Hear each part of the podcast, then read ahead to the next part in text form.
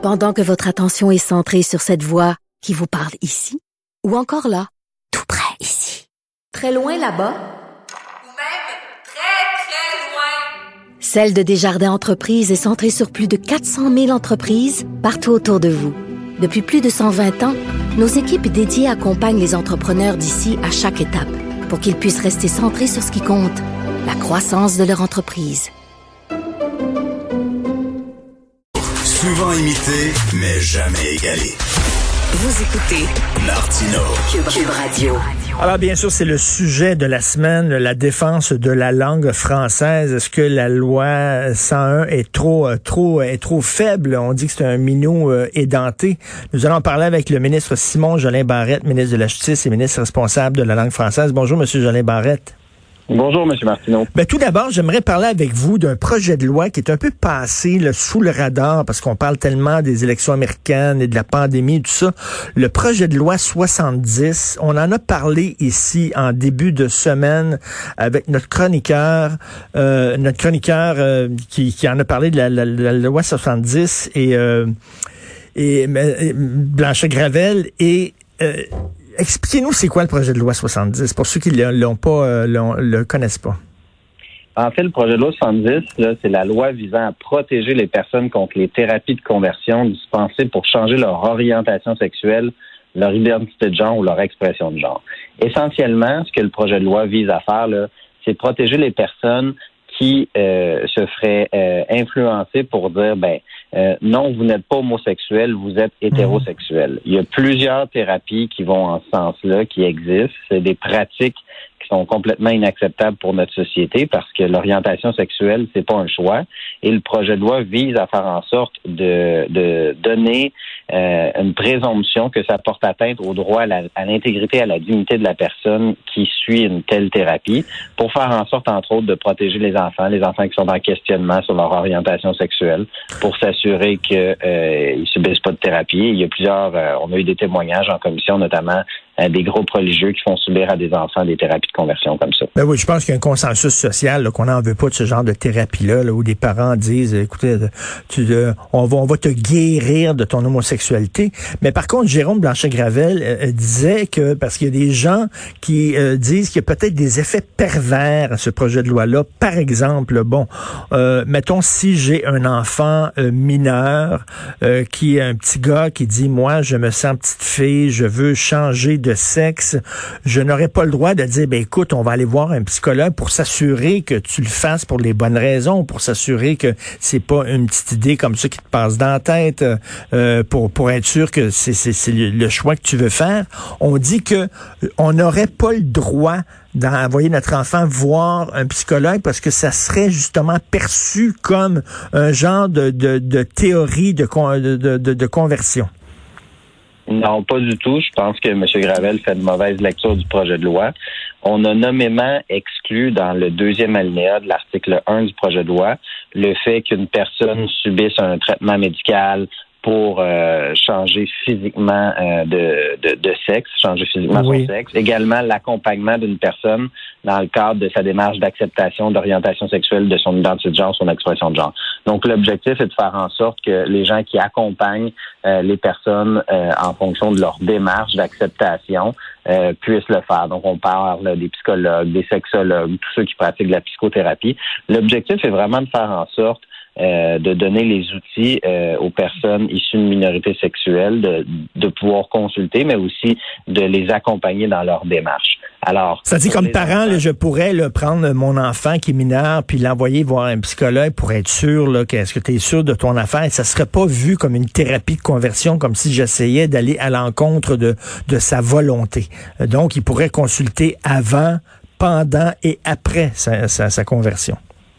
Ben, en fait, euh, ce qu'il faut dire, c'est que pour les personnes majeures, ainsi que les, pour les personnes mineures, depuis, je crois, 2016, euh, maintenant, c'est possible de, euh, de, de, subir une opération, mais avec l'approbation euh, des parents lorsqu'on a 14 ans et moins également.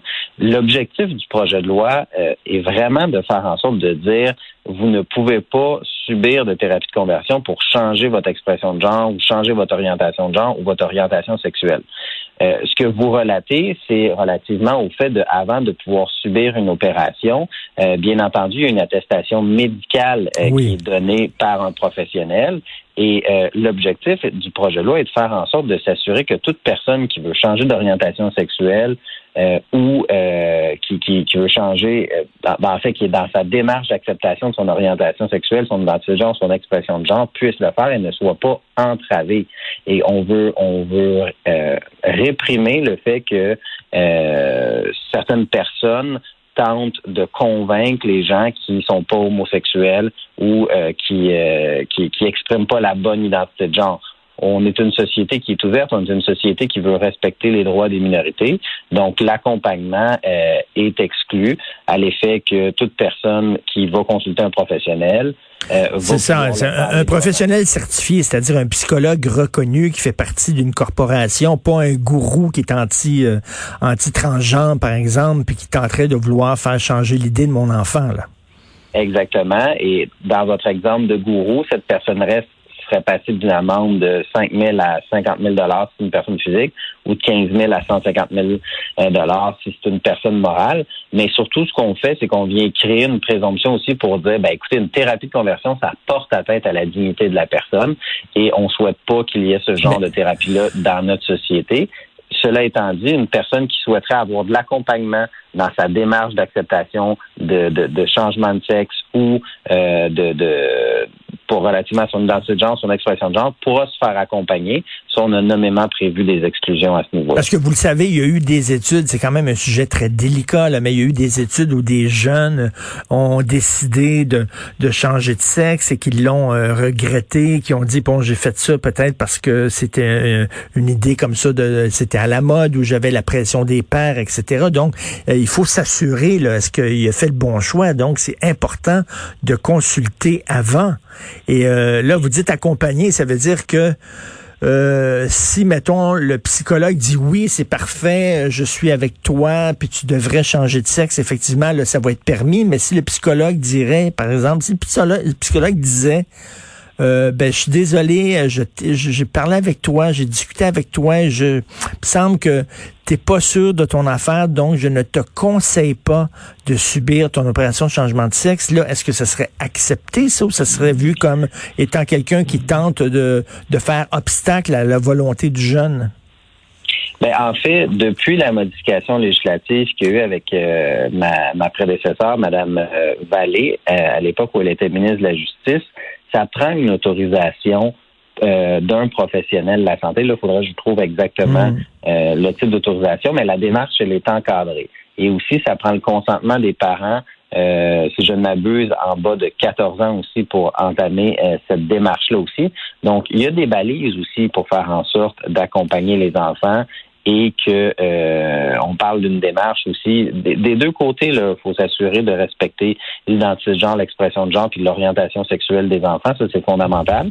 Euh, mais effectivement, ce que vous dites, c'est que ça peut avoir des conséquences euh, importantes et c'est important de bien accompagner le jeune ou même la, la personne adulte aussi dans cette transformation-là si le choix et celui-là.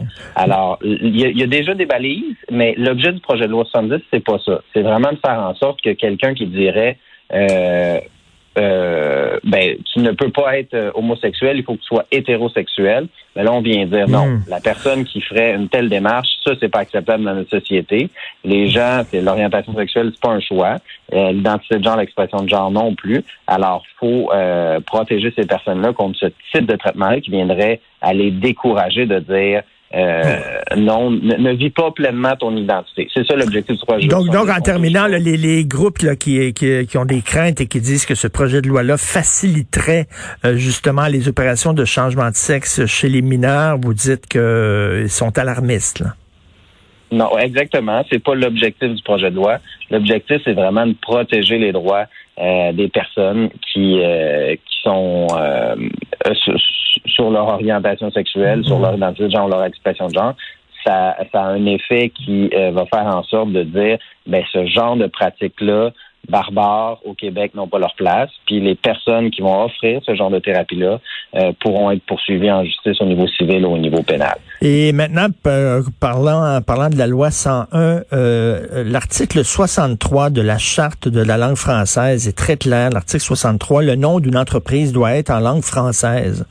Alors, comment ça se fait? Il y a tant d'entreprises qui portent un nom euh, anglais. Puis là, je parle pas des, bannières internationales, des, des grosses chaînes, mais des, des petits commerces ici au Québec qui portent un nom anglais. Comment ça se fait alors que c'est très clair dans la charte? Ça doit porter un nom français. En fait, euh, c'est en fonction de la loi sur les marques de commerce, qui est de juridiction fédérale.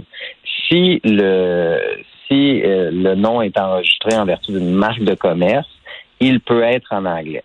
Euh, où il y a des enjeux, par contre, et là on parle notamment de grandes bannières, euh, là où il y a des enjeux, c'est relativement à l'affichage. Vous vous souvenez, en 2016, il y a un jugement de la Cour d'appel qui est, est, venu, comment dire, faire en sorte que l'interprétation que le QLF avait de l'affichage, de, de, sa réglementation en fonction de l'affichage, a été cassée par la Cour d'appel et on a dit, bon, les marques de commerce sont de juridiction fédérale.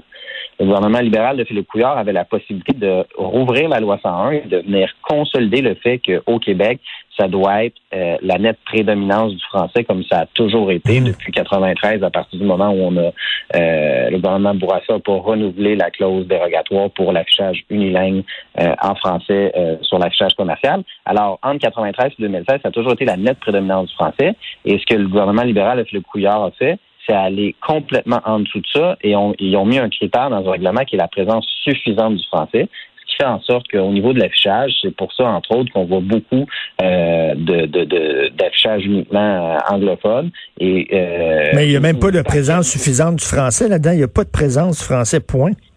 Dans certains cas, parce que la marque de commerce est seulement visée, mais c'est un enjeu et je suis présentement en réflexion pour corriger la situation parce que ça fait partie du visage français du Québec et surtout de Montréal, le fait que notre langue commune, notre langue officielle, c'est le français, puis ça doit se répercuter aussi sur les commerces. Et qu'est-ce que vous pensez de la suggestion de Michel Gérard aujourd'hui en disant si un commerce veut avoir de l'argent, de, de l'aide euh, d'investissement Québec, de la Caisse de dépôt et placement, du Fonds de solidarité FTQ, etc., il doit avoir une bannière, une raison sociale en français, sinon on te donne pas un sou ce serait une façon de faire pression auprès de ces entreprises-là. Oui.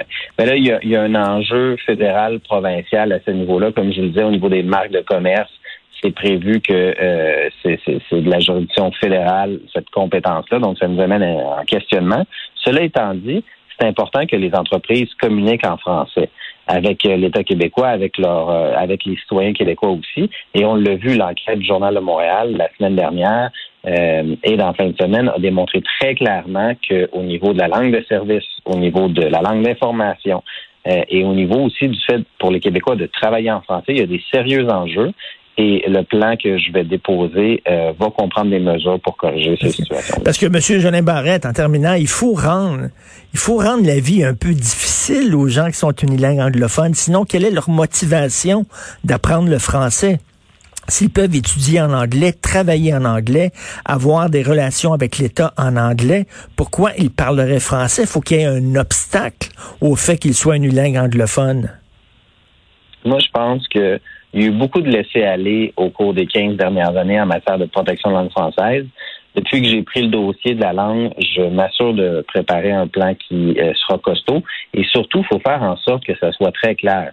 Au Québec, ça doit se passer en français au niveau de la langue de travail, de la langue commune, de la langue officielle, de la langue d'intégration aussi des personnes immigrantes. Ça, c'est fondamental qu'on intègre en français les personnes immigrantes.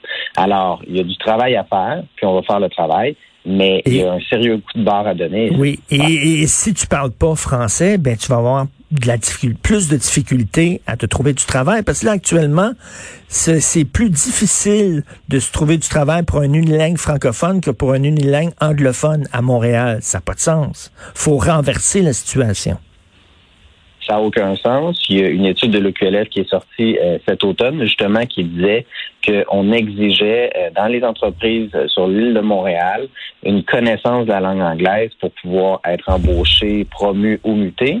Et même à l'intérieur des arrondissements de la ville de Montréal et des, villes de, de l'île de Montréal, les villes liées, dans une proportion de 50 du temps, on exigeait la connaissance de l'anglais pour travailler. Or, les municipalités font partie de l'État québécois, doivent être exemplaires et c'est pas normal que les Québécois ne, ne puissent pas travailler dans leur langue en français. Alors, il faut corriger cette situation-là et on a bien l'intention de le faire.